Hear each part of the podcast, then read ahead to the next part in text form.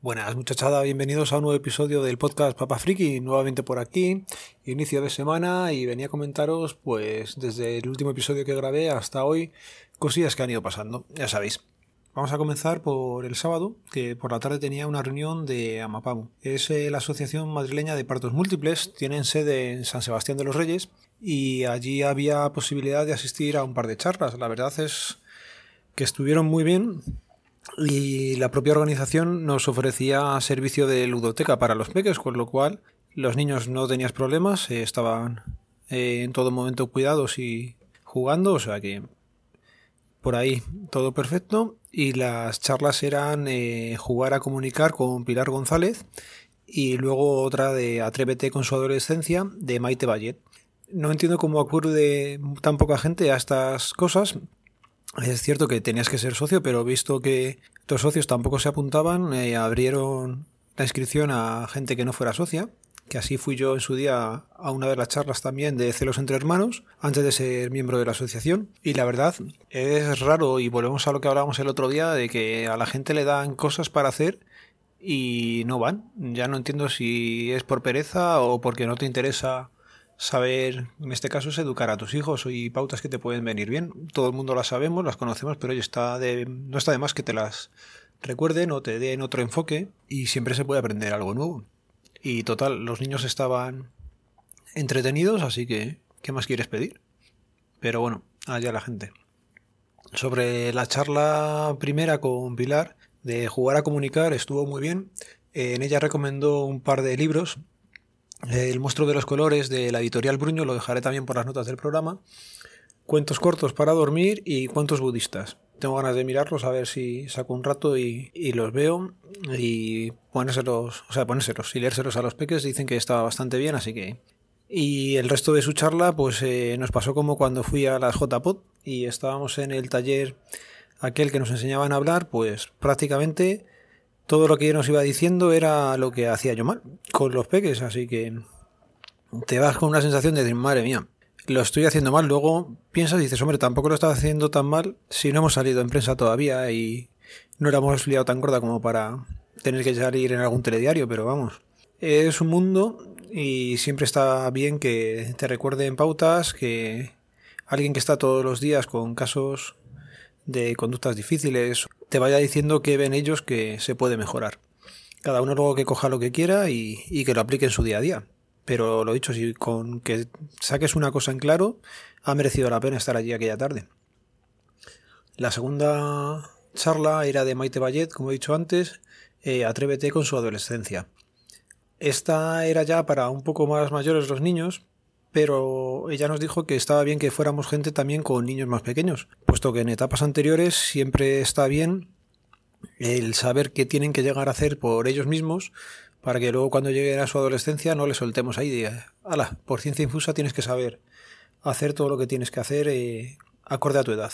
Así que de esa charla me llevo eh, una frase que es que la libertad se conquista. Allí nos preguntaron qué es lo que esperábamos los padres sobre la adolescencia de nuestros hijos. La mayoría dijimos que queríamos que fueran responsables. Y los niños decían que ellos eh, sobre todo lo que querían era eh, libertad, es lo que piden en esa, en esa etapa de su vida. Y la verdad es que eh, siempre, siempre ha sido así. Imagino que todas las generaciones habremos ido pasando por ello. Y yo sí recuerdo que pedía libertad cuando era adolescente y entiendo que cuando lleguen los míos, pues la pedirán también. Lo que pasa es que responsabilidad y libertad van a ir juntas, entonces yo te iré dando lo que tú vayas conquistando poco a poco. Y esa es la, la idea.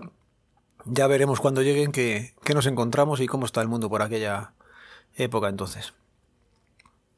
Hablando de asociaciones, eh, lo comenté el otro día en el último podcast. Estaba pensando hacerme de la asociación podcast y finalmente me di de alta el jueves 25. Eh, el cobrarlo por PayPal lo hicieron muy rápido, pero a día de hoy, bueno, hoy me ha llegado por la mañana un correo en el que nos están poniendo las candidaturas. Entiendo que sí que estoy dado de alta, pero oye, nunca estaría además un correo de bienvenida para decir, mira, se ha hecho todo bien y, y estás dado de alta. Que eso, por ejemplo, sí he echado de menos. Eh, finalmente a las candidaturas de la Asociación Podcast se han presentado dos, dos candidaturas, o dos proyectos, mejor dicho. Uno que se ha llamado eh, Candidatura Asociación 2.0 y otro pone segundo dossier Candidatura 2019-2020. Son dos ideas bastante buenas, puesto que ambas tienen interés y ganas de hacer cosas. En la de Asociación 2.0 la presenta, entre otros, eh, bueno, el presidente sería Iván Alexis, Treki23 en las redes y de vicepresidente Tejedor 1967 o Javier Fernández. En la otra candidatura, en la segunda, o la, quiero que es la segunda por el tiempo, los integrantes serían Mario Girón como presidente y Sara Gómez de vicepresidenta, con bastante más equipo también, lógicamente apoyándoles. Y lo bueno de las dos candidaturas es que han hecho su presentación en escrito y en audio. El audio de, de la 2.0, vamos a denominarlo así, y la de candidatura 2019-2020 eh, están bastante currados. Del proyecto de ambas candidaturas, eh, lo que me queda claro es que, por lo visto, la asociación debe tener bastante descontrol con el número de socios. Por lo visto, lo estaban llevando en una hoja Excel, que así es como llevaba yo la asociación de mi pueblo hace unos años cuando estuve en ella. Pero entiendo que esto debería tener mm, más envergadura, más, más seriedad que una asociación de pueblo que teníamos nosotros. Así que si cualquiera de las dos lo arregla eso y lo hace bien, pues mira, bienvenido sea y una cosa nueva que tenemos ahí. Eh, cosas que me han gustado de una y de otra es que ambas van a poner eh, como delegaciones o quieren hacer asociaciones regionales. Darle más, no solamente verse en las JPOD, sino que haya más comunidad y, y más seguimiento de la gente, no estar ahí y estar un poco como abandonado. Por lo visto la asociación tiene también un podcast del que hasta hoy no sabía nada y también tienen eh, página web. La página web sí la había visto, lógicamente. Sí que parece ser que eh, los foros están bastante parados, que la gente ya debe estar metida por otros canales de comunicación. Y sería bueno saber realmente cuáles son esos canales o dónde. o que hagan ellos uno y, que sea como un poco más oficial, porque lo que es un foro ya en una página web parece estar un poco soleto. Sí tengo claro a qué candidatura voy a, votar e imagino que el resto de gente pues mirará también, como he hecho yo, las cosas que proponen cada uno.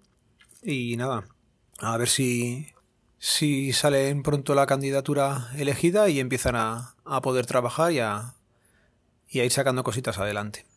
Me ha hecho gracia de una de las candidaturas, eh, la 2.0, tiene la creación de apadrina a un socio, apadrina a un simpatizante y pon la asociación en el mapa han parecido curiosas esas iniciativas, así que a ver qué tal. A ver qué tal salen, a ver qué tal no salen. Y lo que sí me gustaría es que tanto una como otra luego se, se apoyaran y cogieran las ideas buenas que presentaban cada una. Y que el mundo del podcasting en español continúe creciendo cada día más. Y después de esta chapa que os he metido con las JPod, que os tendría que haber avisado antes para que el que no hubiera querido se lo hubiera ahorrado, pues lo voy a ir dejando por aquí. Eh, vale, mira, otra cosa, como nunca lo hago con guion, siempre se me olvida luego al ir a subirlo. Hace cosa de un mes o más, eh, di de alta el podcast en Spotify. Se supone que, que se puede consultar o se puede escuchar ahí. La verdad es que ni lo he mirado, no tengo instalado Spotify y no lo, no lo sé. Se supone que sí que estará de alto. Si alguno hacéis el favor y, y lo comprobáis y me lo queréis comentar, os lo agradecería. Y nada, lo dicho. Un saludo, nos vemos, nos leemos, nos escuchamos. Adiós.